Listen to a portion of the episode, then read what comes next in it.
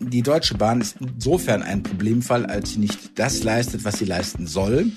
Es heißt immer äh, mehr Verkehr auf die Schiene bringen. Das Gegenteil war in den letzten Jahrzehnten der Fall.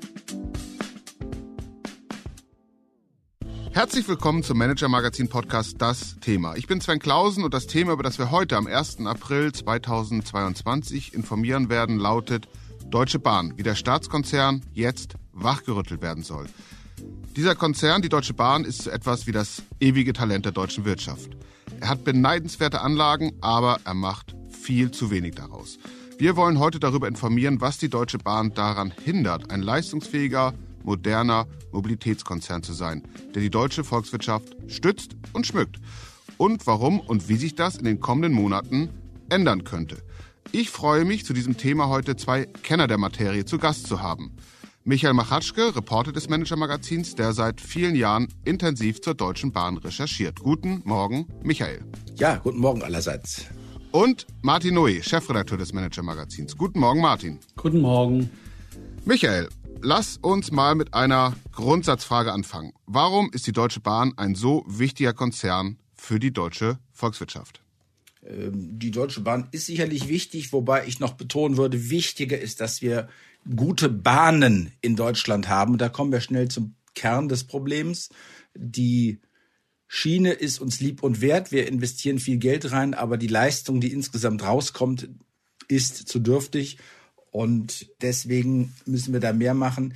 Der Bahnsektor ist wichtig, weil wir einfach Mobilität für unsere Volkswirtschaft brauchen. Wir brauchen preiswerten, sicheren und äh, umweltschonenden vor allen Dingen Transport von Gütern. Das könnte die Schiene leisten, wenn sie entsprechend präpariert wäre.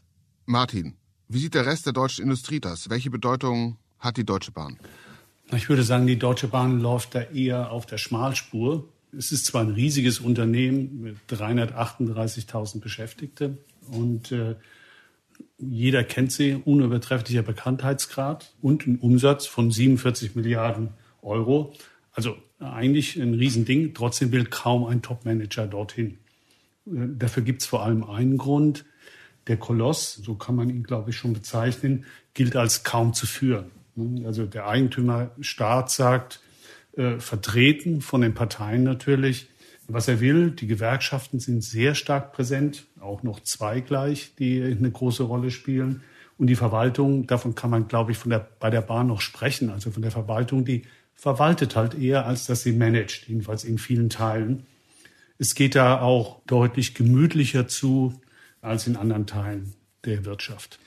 Alles gut und schön, was ihr beide sagt, aber die Bahn transportiert ja ganz offensichtlich Personen, viele Personen sogar reichlich, wie ich jedes Mal feststelle, wenn ich unterwegs bin. Äh, und Güter auch, wie man allerorts äh, sehen kann. Also warum ist der Konzern jetzt ein Problemfall, Michael? Die Deutsche Bahn ist insofern ein Problemfall, als sie nicht das leistet, was sie leisten soll. Es heißt immer äh, mehr Verkehr auf die Schiene bringen. Das Gegenteil war in den letzten Jahrzehnten der Fall. Der Marktanteil der Schiene ist zurückgegangen. Im Personenverkehr beträgt er zuletzt 8,6 Prozent. Neunmal mehr Menschen fahren mit dem Auto, über 78 Prozent. Beim Gütertransport ist der Lkw ganz klar die Nummer eins. Die Schiene schafft gerade mal 19 Prozent der Transportleistung. Das ist zu wenig. Und hinzu kommt, dass die Deutsche Bahn, das mag damit auch zusammenhängen, relativ schlechte Leistung oft abliefert. Ich denke nur an das Stichwort Pünktlichkeit. Das wird jedem was sagen. Und extrem teuer ist, denn der Staat schießt viel zu. Alles in allem jährlich 32 Milliarden Euro, eine unglaubliche Summe für Zuschüsse aller Art, für Investitionen ins Netz, für Altlasten. Ähm, gleichzeitig gibt es eine gewaltige Schuldenlast, die ja letztlich auch der Steuerzahler trägt. Das alles ist kein befriedigendes Gesamtbild. Wenn man gerade nochmal auf die finanziellen Kennziffern nennt, die du am Ende genannt hast, die Zuschüsse, die Milliarden hohen, liegt das vielleicht einfach in der Natur der Sache? Können Bahnkonzerne vielleicht nur derart defizitär geführt werden? Es ist sicherlich nicht äh, möglich, eine Bahn zum Nulltarif zu bekommen. Das Netz etwa trägt sich aus sich heraus nicht. Das ist, glaube ich, Konsens in den meisten Ländern der Welt und wird immer einen hohen Zuschussbedarf haben. Aber wenn wir schon Milliarden investieren, dann wollen wir natürlich, dass da etwas Sinnvolles dabei herauskommt. Und die jetzigen Ergebnisse sind zu dürftig. Okay, dann gehen wir mal äh, konkret rein, ein bisschen in die Details bei der Deutschen Bahn und Michael, führ uns da doch mal durch. Was sind denn konkret die Ursachen für die Malaise, die du uns gerade beschrieben hast bei der Deutschen Bahn? Na, ich sehe eigentlich vier Kernpunkte. Das erste ist diese ganze Grundverfassung. Die Deutsche Bahn ist eine etwas merkwürdige Mischung aus Privatunternehmen und Staatskonzern. Und das ist ja unverdaulich, weil es dazu führt, dass im Zweifel das Management darauf pocht, völlig unabhängig zu sein, verbietet sich jede Einmischung. Wenn es schlecht läuft, soll aber der Steuerzahler haften. Das passt nicht ganz. Dann hängt eng damit zusammen, hat die Bahn in vielen Bereichen zu wenig Wettbewerb, ist quasi Monopolist, etwa im Fernverkehr. Und dass es nicht gerade leistungsfähig macht, wenn man keinen Wettbewerb hat, ist, glaube ich, allgemein gut. Der dritte Punkt, der Zuschnitt des Konzerns ist zu komplex. Es ist da wirklich alles und jedes zusammengefasst, was irgendwie auch nur am Rande mit Schienenverkehr oder überhaupt Transport zusammenhängt. Das ist kaum zu managen.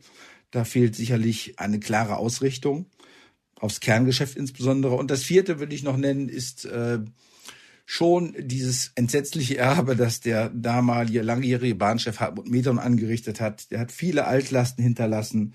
Das Netz äh, hat er runtergefahren und äh, bedenklich ausgedünnt. Im Ausland wurde sich kräftig eingekauft und letztlich verzettelt. Das sind Altlasten, mit denen die Bahn heute noch ringt. Okay, vier klare Gründe. Bevor wir die nochmal durchgehen und beschreiben, wie man das abstellen könnte, ähm, um die Bahn wirklich leistungsfähiger zu machen. Martin, würde ich gerne nochmal äh, dich fragen. Es gibt ja einen vergleichbaren Fall, äh, so würde ich es mal bezeichnen, nämlich die Bundespost, die in einer ähnlichen Situation vielleicht war wie die Deutsche Bahn heute. Und da war es zwischenzeitlich auch eine Art Volkssport, sich über deren Dienstleistungen lustig zu machen. Die haben sich inzwischen befreit oder die Bundespost und die Nachfolgeunternehmen, die haben sich inzwischen befreit und spielen sogar im internationalen Vergleich in der Weltspitze mit. Wie haben die das geschafft? Ja, also sie haben das getan oder die Post hat das getan, was die Deutsche Bahn einmal vorhatte. Ne, sie sind an die Börse gegangen und haben ihre Unternehmen so reformiert, damit meine ich die Post zum einen, aber auch die Deutsche Telekom, die ja auch ein Nachfolgeunternehmen ist, der ehemaligen staatlichen äh, Post, die haben sie eben so reformiert, dass sie von der Führung her und auch kulturell vergleichbar sind mit der Konkurrenz. Gleichzeitig wurden die Heimatmärkte nach und nach liberalisiert, wenn auch nicht zur Gänze. Ich meine, bis heute bringt ja vor allem die Deutsche Post die Briefe und lässt sich dafür regelmäßig vom Staat das Porto erhöhen. Aber trotzdem, in Summe hat das gut funktioniert und ähm, ja, äh, dabei gab es natürlich äh, ein paar Punkte, die nicht so funktioniert haben, aber das ist in anderen Unternehmen auch manchmal so. Ich nenne nur mal zwei.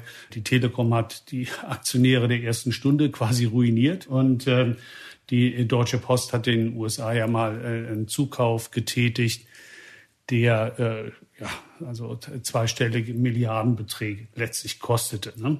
Aber trotzdem, ist das ein Modell? Das ist ja die Frage, die du stellst. Ist das ein Modell für die Deutsche Bahn? Ich würde sagen, nein. Ne? Also in, in Großbritannien und in den USA etwa hat man die Privatisierung der Bahn oder von Teilbahnen mit extrem schlechtem Service und Ausdünnung des Netzes bezahlt. Und die Schweiz, ich war gerade in der Schweiz, erfreulicherweise, jeder Zug kam wirklich pünktlich an. Die Schweiz lässt sich das aber auch etwas kosten. Also sie haben auch über Corona gerade äh, sehr hohen Zuschussbedarf die Schweiz, die ja oft als Vorbild gilt und es in vielen Bereichen der Bahn auch ist, ist auch so ein bisschen äh, mein Vorbild ja, äh, für die Deutsche Bahn. Meine These ist, die Deutsche Bahn soll ruhig in Staatshand bleiben. Börsengang ist, spielt da keine Rolle. Ich zahle gern als Steuerzahler für die Infrastruktur, so wie ich auch für das Straßennetz zahle. Nur diese Mischform, Michael Machatschke hat es eben erwähnt, ne? also so ein bisschen kapitalistisch, aber eigentlich doch ein, Staatsladen, das funktioniert einfach nicht. Ne? Ich bin dafür, dass die Bahn künftig genau zwei Sachen macht. Personen- und Güterverkehr in Deutschland. Der Rest kann weg. Michael, wie siehst du das? Ist die Bundespost äh, mit den Nachfolgeunternehmen Deutsche Post, DHL, Deutsche Telekom ein Vorbild? Es ist eine Referenz, aber natürlich eine, die nicht ganz trägt. Ich gebe Martin Noe völlig recht. Es ist keine Option für die Bahn, an einen Börsengang anzupeilen, so wie Medon das damals gemacht hat. Das Netz muss immer staatlich bleiben. Bei einigen Transportgesellschaften kann man sie äh, entweder staatlich weiterführen, man kann vielleicht auch privatisieren, aber im Großen und Ganzen ist nicht am Ende ein, ein Börsenstar zu erwarten. Dennoch sehe ich die Parallele, dass man sich konzentrieren muss auf bestimmte Felder, die man tatsächlich auch beherrscht und auf denen dann auch Wettbewerb zugelassen wird. Und das würde übertragen auf die Bahn der Schiene sehr gut tun, wenn die Bahn im Inland sich auf den Schienenverkehr konzentriert und dort noch mehr Wettbewerb hätte. Michael, Martin, vielen Dank für diese Standsaufnahme. Bevor wir jetzt informieren, welche Pläne es für die Deutsche Bahn gibt und wie wahrscheinlich es ist, dass sie umgesetzt werden, einmal ganz kurz durchatmen.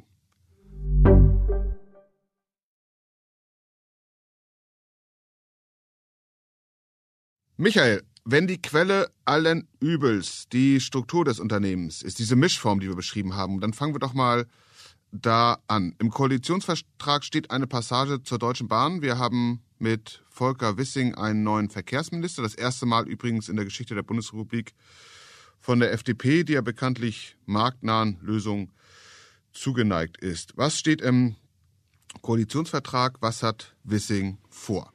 Die entscheidende, für die Bahn entscheidende Passage im Koalitionsvertrag besagt, dass die Infrastrukturgesellschaften der Bahn zusammengefasst werden sollen. Die sind bisher vor allen Dingen auf zwei große Gesellschaften verteilt. Einmal für die Stationen, also Bahnhöfe und Haltepunkte, zum anderen für den Fahrweg.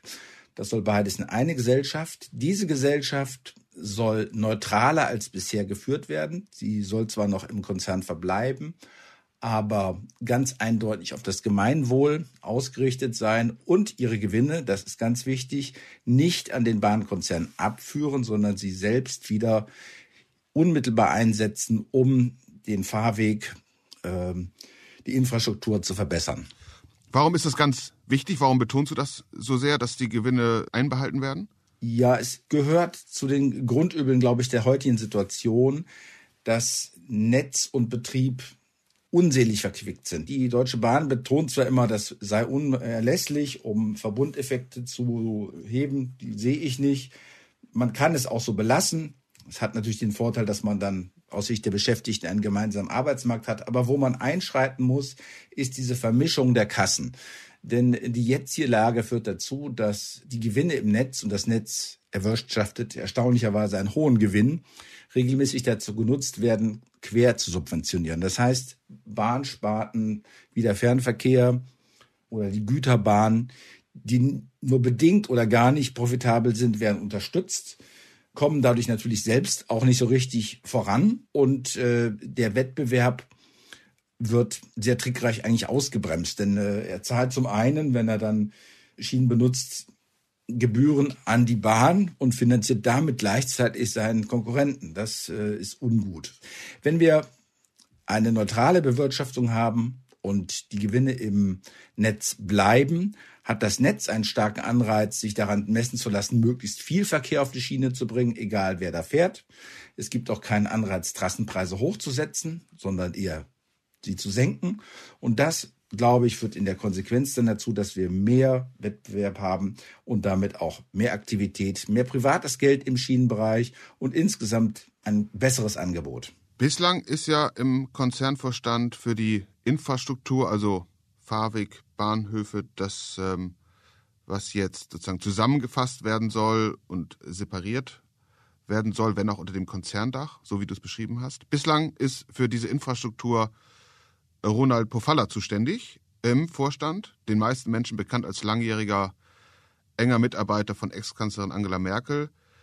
Der geht jetzt zum Ende April.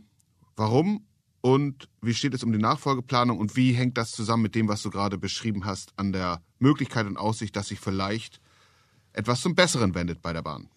Ja, Pofalla, Ronald Pofalla begründet seinen Abgang selbst mit privaten Erwägungen. Die mögen auch eine Rolle spielen. Vermutlich hat er auch eine neue Stelle. Entscheidend dürfte aber sein, dass er doch sehr stark in der Kritik stand und bei der Bahn auch wirklich keine aussichtsreiche Zukunft jetzt vor sich haben würde. Er hat zwar sehr viel Geld für die Bahn besorgt, in Klammern, dass der Steuerzahler natürlich gegeben hat oder die Steuerzahlerin, aber eben äh, konkreten Management des Netzes hat er an vielen Stellen versagt. Die Digitalisierung ist nicht vorangekommen. Also kurz und gut, Da gibt es viele sachliche Gründe, dass er nicht mehr dabei ist. Und jetzt gibt es natürlich eine rege Diskussion, um nicht zu sagen einen Streit, wer ihm nachfolgen soll. Teile des Bahnmanagements und der Belegschaft wünschen sich eine möglichst schmerzlose Lösung, jemand, der schon länger dabei ist und eigentlich alles beim Alten belässt. Da käme zum Beispiel der aktuelle Personenverkehrsvorstand Bertolt Huber in Frage. Ich glaube, das ist nicht ganz im Sinne der Politik. Es geht, wie gesagt, nicht darum, die Bahn zu zerschlagen, aber einen Neuaufbruch will man schon initiieren und dazu bräuchte man sicherlich eine Fachkraft, die sowohl qualifiziert ist als auch neutral und nochmal mit frischem Mut und frischem Blick die Aufgabe angehen kann. Wobei das in der Tat die Frage ist, ob man da wirklich jemand Kompetenten äh, verpflichten kann. Ihr habt ja eingangs geschildert, was das für Führungskräfte auch für Nachteile birgt, in dieser ganz speziellen Konstruktion zu arbeiten, in dieser Mischform aus Staatskonzern und, und äh, Privatkonzern. Michael, diese Diskussion über die Trennung von Netz auf der einen Seite und Betrieb die gibt es ja schon lange. Ich würde sagen, so lange wie ich Bahnfahrkarten halten kann, und das ist schon eine gewisse Zeit. Warum sollte es dieses Mal klappen? Ich könnte mir vorstellen, dass es dieses Mal klappt, weil doch inzwischen jeder sieht, dass das Altsystem einfach nicht funktioniert. Äh, die Leistungen der Bahn sind, sind über die Jahre nicht besser geworden. Gerade im letzten Jahr haben wir, obwohl es relativ wenig Verkehrsgeschehen gab wegen Corona, wieder entsetzliche Verspätungsrekorde gesehen. Zugleich funktioniert die wirtschaftliche Performance einfach nicht. Jahr für Jahr steigt die Schuldenlast zuletzt sogar rapide und ist jetzt wieder bei nahezu 35 Milliarden Euro mehr als Reichsbahn und Bundesbahn in vielen Jahrzehnten angehäuft hatten, bevor sie dann entschuldet wurden und in die Deutsche Bahn überführt wurden. Jedem scheint klar, wenn wir die Ziele, die wir uns gesetzt haben, auch umweltpolitisch mehr Verkehr auf die Schiene zu bringen, verwirklichen wollen, müssen wir etwas ändern und eine Neuausrichtung der Netzpolitik ist sicherlich der Schlüssel dazu. Gut und schön, aber da muss ich doch nochmal nachsetzen, weil die Argumentation, die kommt mir nicht ganz unbekannt vor. Und bislang hat es aber noch jeder Bahnchef geschafft, den jeweils aktuellen Verkehrsminister auszusitzen. Warum sollte Volker Wissing diesmal Erfolg haben? Also ich behaupte nicht, dass es sicher ist, dass er Erfolg hat. Das, er wird nur Erfolg haben, wenn er auch in den Kampf geht. Und äh, bisher hat der Minister sich relativ bedeckt gehalten, nur für wenigen Vertrauten angedeutet, was er vorhat. Er hat sich noch nicht formal erklärt und ist auch nicht aktiv sozusagen ins, ins Meinungsgeschehen, äh, in den Meinungsstreit eingetreten. Das muss er noch tun. Äh, es gibt eine starke Allianz, insbesondere aus der Eisenbahner Gewerkschaft EVG und auch dem Management, die alles beim Alten belassen wollen. Warum? Weil es einfach sehr bequem ist, weil es ungeheuer schön ist, mit dem Netz im Eigentum ein Druckmittel zu haben, den Staat ständig zu zwingen, Geld nachzuschießen, das dann irgendwo verwendet wird. Das ist natürlich eine äußerst bequeme Situation. Daran möchte bei diesen Personen niemand etwas ändern. Keine leichte Aufgabe. Martin, wie kann man das schaffen, eine derartige verknotete, vermachtete Konzernstruktur aufzubrechen, wenn man Reformen initiieren möchte? Da fallen mir zwei Dinge ein. Über den ersten Punkt sprachen wir vorher schon. Also alles weglassen, was nicht zum Kerngeschäft gehört. Dann zweitens, der Aufsichtsrat, wenn man sich den anschaut, ähm, merkt man, der ist nicht erstklassig besetzt. Ne? Der besteht fast ausschließlich aus Parteien und Arbeitnehmervertretern, Staatssekretäre und ähnliches. Es fehlt eigentlich alles, was man in anderen Aufsichtsräten äh, hat. Digitalexpertise, tiefere Wirtschaftskenntnisse, also Kenntnisse, die, die man bräuchte, um die Bahn äh, nach vorne zu bringen. Und mein Vorschlag wäre, der Bund sollte als Eigentümer versuchen, Top-Leute zu bekommen als Aufsichtsräte und die dann statt seiner eigenen Vertreter einzusetzen. Klar ist, der Bund ist ja weiterhin Eigentümer und er muss auch das Recht haben, die Aufsichtsräte einzusetzen, logisch. Äh, so ist das. Aber es gibt ja bei der Lufthansa zum Beispiel oder bei der TUI, wo die wo der Bund äh, wegen Corona äh, und den Hilfen, die durch Corona flossen, jetzt ja Teileigentümer ist, gibt es ja auch gute Beispiele. Da hat der Bund Vertreter geschickt, ja, aber die in Absprache auch äh, mit, mit den Unternehmen. Und das sind kompetente Wirtschaftsvertreter und Wirtschaftsvertreterinnen. Das könnte ein Modell sein aus meiner Sicht auch für die Bahn. Michael, wie siehst du das? Ich denke, die Konzentration auf das Kerngeschäft ist sicherlich der wichtigste Schritt. Also es ist kein Segen darin zu erkennen, dass die Deutsche Bahn über ihre Tochter Schenker die größte Lkw-Flotte Europas betreibt oder sich über den Versand von irgendwelchen Waren zwischen China und den USA kümmert oder Schienenprojekte in Bolivien vorantreibt, die dann auch Verluste einbringen. Das kann alles weg, äh, beziehungsweise kann verkauft werden, um dann das Geld sinnvoll einzusetzen. Ich glaube, es ist schon sehr wichtig, in der Netzfrage zumindest ein bisschen voranzukommen. Die jetzige Situation zementiert eine Trägheit bei der Bahn, schafft zu wenig Anreize und hält zuverlässig privates Kapital fern. Denn wo wären wir beispielsweise, das ist die Parallele jetzt vielleicht zu der Post oder dem Postwesen, wo wären wir in der Telekommunikation, wenn es heute immer nur noch einen gäbe, der Telefone ausliefern könnte, hoheitlich dann angeschlossen, so kieselgraue Wählscheibendinger. Das geht nur, wenn man den Markt öffnet und viele private Unternehmen daran lässt. Und das ist in vielen Teilen der Bahn nicht möglich. Im Nahverkehr funktioniert es, im Fernverkehr überhaupt nicht. Aber wer will im Fernverkehr Milliarden in Züge investieren, wenn er nicht weiß, ob er anschließend kalt enteignet wird, weil die Deutsche Bahn ein Monopoly abzieht? Und äh, da muss man wirklich einschreiten. Du hast äh, Schenke erwähnt, Logistiktochter, die mit vielen Lkw kreuz und quer durch Europa und die Welt flitzt. Riesenkonzern, 16 Milliarden Euro Umsatz, mehr als 70.000 Beschäftigte. Da läuft, man muss sagen, nicht zum ersten Mal die Prüfung, ob Schenker verkauft wird. Dass ein Verkauf sinnvoll wäre, hast du gerade argumentiert. Wie ist da der Stand der Dinge? Wie wahrscheinlich ist es, dass es zum Verkauf kommt? Es ist dem Vernehmen nach sehr wahrscheinlich. Auch die Bahnspitze scheint keinen wirklichen Widerstand mehr zu leisten. Er hat lange ja dafür plädiert, dass Schenker unverzichtbar sei, um integrierte Transportlösungen abzuliefern. Hm, den Nachweis, dass es diesen Markt in nennenswertem Umfang gibt, ist sie allerdings nie angetreten.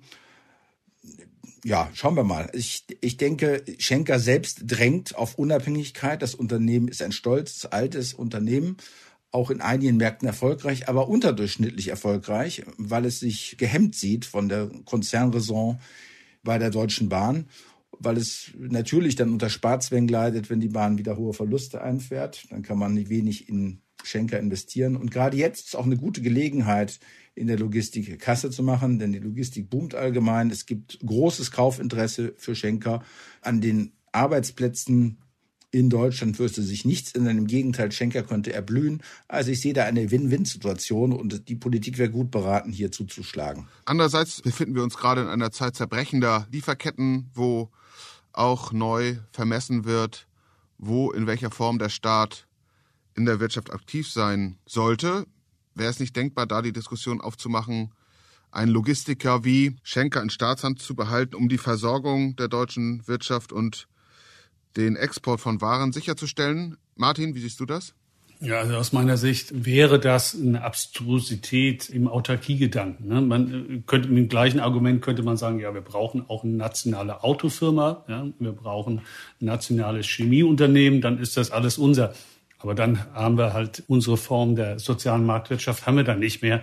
Also ich glaube, äh, Logistiker sind ja dafür da, äh, Sachen von A nach B zu transportieren. Das ist ihr Geschäftsmodell und das werden die auch tun, egal ob sie in Staatshand sind oder in privater Hand.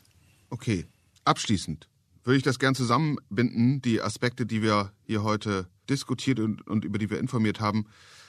Michael, deswegen, was wird aus deiner Sicht entscheidend sein? Worauf müssen wir achten, um ermessen zu können, ob aus dem ewigen Talent Deutsche Bahn ein leistungsfähiges, modernes Mobilitätsunternehmen wird? Es wird in den nächsten Monaten darauf ankommen, ob die Politik ihr Primat wahrnimmt und tatsächlich gestaltend eingreift. Also, du hast es anfänglich schon beschrieben. In der Vergangenheit war es oft so, dass Verkehrsminister mit großen Sprüchen antraten. Andreas Scheuer versprach mal den Baueffekt auf der Schiene. Auf den hat man bis heute gewartet es muss jetzt wirklich etwas passieren. Wenn man die Bahnspitze weiter wursteln lässt, wie sie möchte, werden wir noch höhere Schulden erleben und die Ziele der Verkehrswende eindeutig verfehlen. Martin, was meinst du? Also äh, wir haben ja durch den Klimaschutz eine gewisse Dringlichkeit auch, die Bahn wirklich in einen Stand zu versetzen, dass sie gut funktioniert. Ich glaube, das wird alles nur in kleinen Schritten passieren. Also wir müssen jetzt als Journalisten oder Bürger vor allem darauf achten, äh, dass die Schritte in die richtige Richtung gehen. Also Konzentration aufs Kerngeschäft, weniger Parteiengeklüngel, mehr Meritokratie, ne? also Leistung zählt. Wissing muss da liefern, aus meiner Sicht. Das wird aber nur nach und nach passieren können. Martin, vielen Dank. Gerne. Michael, vielen Dank. Ja, war mir ein Vergnügen. Das war der Manager Magazin Podcast, das Thema, der auch mir ein Vergnügen war. Wenn Sie mehr über dieses Thema erfahren wollen, dann empfehle ich Ihnen einen Blick in die Show Notes und mehr noch ein Abo des Manager Magazins. Dort berichten und analysieren wir regelmäßig den Fortgang der Dinge auch bei der Deutschen Bahn. Schauen Sie gerne in unserer App oder auf unserer Website nach. Unsere Angebote haben wir dort fein übersichtlich dargestellt.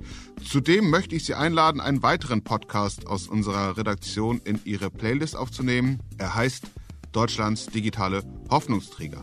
Dort spricht meine Kollegin Christina Kyosoglu mit Insidern der am höchsten bewerteten deutschen Startups und geht dann gemeinsam mit meinem Kollegen Marc Böschen der Frage nach, ob die das Zeug dazu haben, zu globalen Champions zu werden. Man wird nicht nur schlauer, wenn man den beiden und ihren Gästen zuhört, es ist auch noch sehr unterhaltsam. Für heute bedanken sich bei Ihnen Michael Machatschke, Martin Noé, Luca Ziemek, der diese Folge für Sie produziert hat, und ich für Ihre Aufmerksamkeit und wir freuen uns, Sie am kommenden Freitag wieder bei uns begrüßen zu dürfen. Bleiben Sie gesund und optimistisch und machen Sie etwas aus Ihrer Zeit.